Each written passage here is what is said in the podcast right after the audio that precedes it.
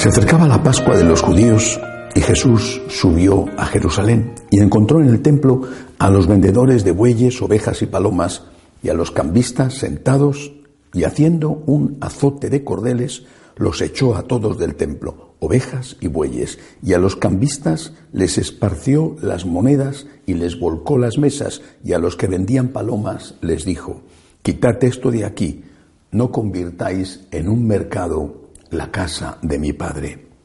Sus discípulos se acordaron de lo que está escrito, el celo de tu casa me devora.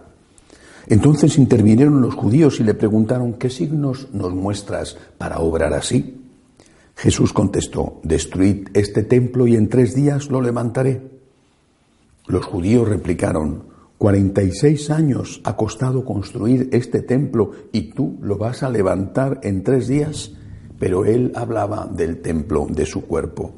Y cuando resucitó entre los muertos, los discípulos se acordaron de que lo había dicho y creyeron a la escritura y a la palabra que había dicho Jesús. Palabra del Señor.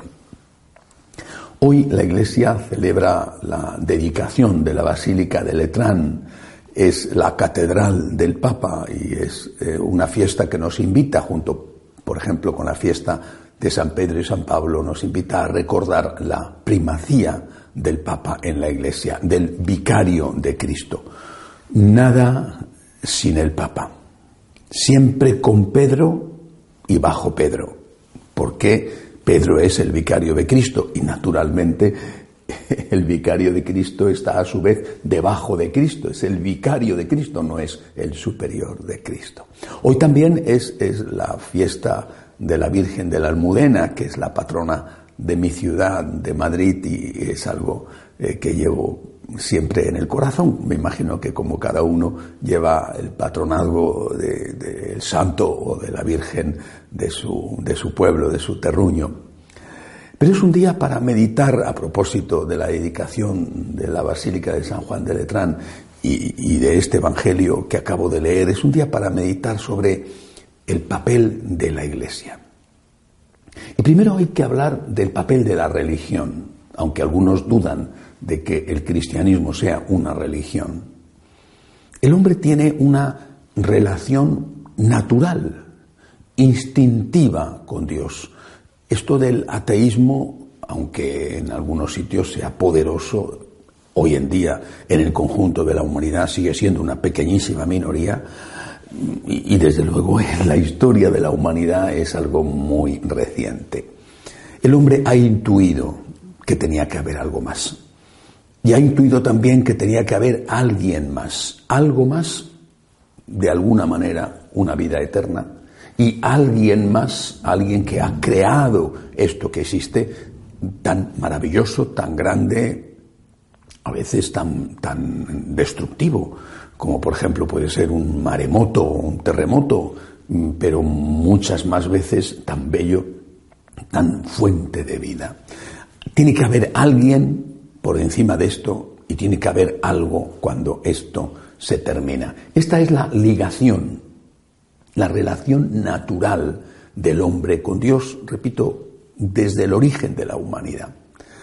Pero hay una religación, es el, el filósofo español Zubiri el que habla así. Dice que la religión es una religación, juega con la palabra religión, religación, no sé cómo se puede traducir esto a otros idiomas en español, es posible. religión, religación, así con este juego de palabras eh, Zubiri quiere decir que la religión es una doble ligación.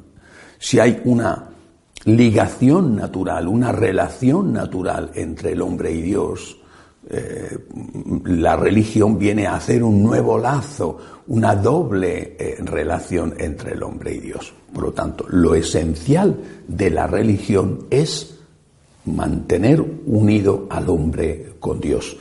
No, Zubiri y los estudiosos de la, historia de, la, de la historia de las religiones no están hablando del cristianismo en específico, están hablando de la religión en general, también por supuesto del cristianismo, que es notablemente distinto al resto de las religiones por el hecho de que es el propio Dios el que se hace hombre y que después muere y resucita para salvar al hombre.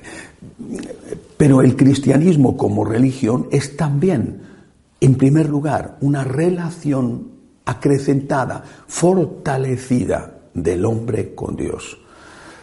Por lo tanto, una religión, el cristianismo, el catolicismo, si no sirve para unir al hombre con Dios, está incumpliendo su primer mandamiento, su primera obligación, su, primera, su primer motivo de existencia.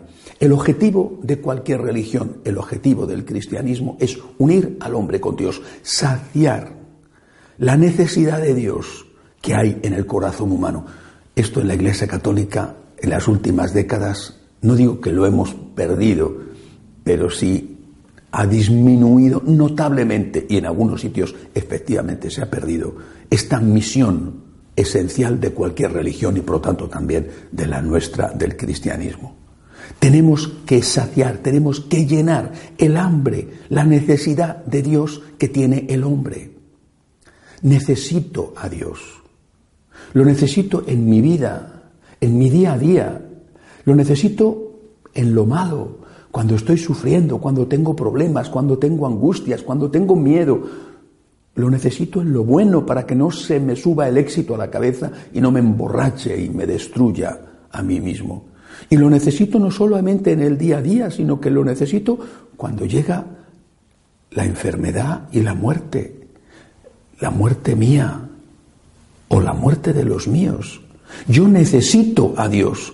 Repito, forma parte de la naturaleza humana, este creer que hay alguien más y que hay algo más. Algunos dirán que es un, Dios con forma de elefante. Bueno, bueno, pues eh, yo no estoy de acuerdo, obviamente, pero tendré que respetar a esas personas que creen eso. Pero resulta que al menos esas personas creen eso. ¿En qué Dios estamos creyendo los católicos? Porque a veces da la sensación de que hemos dejado de creer en Dios. Es decir, de que el cristianismo es una estructura dedicada a hacer obras sociales. Y que lo más importante en el cristianismo y lo primero que tiene que hacer un cura son obras sociales. Lo primero que tiene que hacer un sacerdote y lo primero que tiene que hacer la iglesia es dar gloria a Dios y llenar lo más posible, es decir, permitir que Dios llene el corazón del hombre, permitir que Dios sacie la necesidad de ese Dios que tiene el ser humano. Si nosotros, especialmente los pastores, pero todos somos pastores de nuestros hermanos, si nosotros no somos capaces de ser canales que conducen Dios al hombre y que sacian ese hambre de absoluto, esas respuestas a las grandes preguntas y que sirven de consuelo al que llora y de esperanza al que está hundido. Si no somos capaces de eso, estamos incumpliendo la primera misión de cualquier religión y por lo tanto de la nuestra.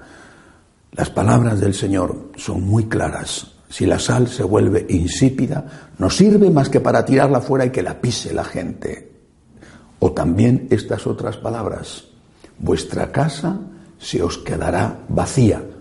Dicha precisamente estas palabras a Jerusalén, advirtiéndoles de lo que iba a ocurrir, la destrucción del templo, porque no habían sabido reconocer al Hijo del Dios vivo que había estado presente en medio de ellos e incluso le habían matado. Por lo tanto, cuando el Señor purifica el templo, echando a los animales y derribando las mesas de los cambistas, nunca usó la violencia contra las personas, a los que azotó fue a, las, a los bueyes y a las ovejas para que salieran de allí, y tampoco fue un grandísimo daño, más daño les iban a hacer si les hubieran cortado el cuello y hubieran seguido allí. Bueno, pues nuestro Señor dijo claramente, mi casa es casa de oración. Es verdad que para nosotros, católicos, no podemos amar al Dios al que no vemos, si no amamos al prójimo al que vemos, pero por amor a Dios, por amor a Cristo, siempre por Jesús, siempre con Jesús, siempre por Cristo, con Él y en Él, para fundirnos en Él, en la identificación con Él, en la imitación de Él. Si no hacemos esto, hemos traicionado nuestra primera misión, nuestra primera obligación, si no somos capaces de ser canales que llevan Dios a los hombres y que llevan después las angustias, los miedos, las necesidades, las alegrías de los hombres a Dios, hemos fracasado. Y la sal, que ha perdido su sabor, ya no sirve para nada.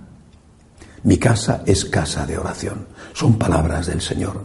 La iglesia tiene que ser, en primer lugar, casa de oración, casa de Dios, casa de Dios, casa donde se dé honra a Dios, gloria a Dios y naturalmente, por amor a Dios, se ayude a todos, a todos los que están sufriendo, pero para ayudar a los que sufren, lo primero que tenemos que hacer además es darles a Dios. Que así sea.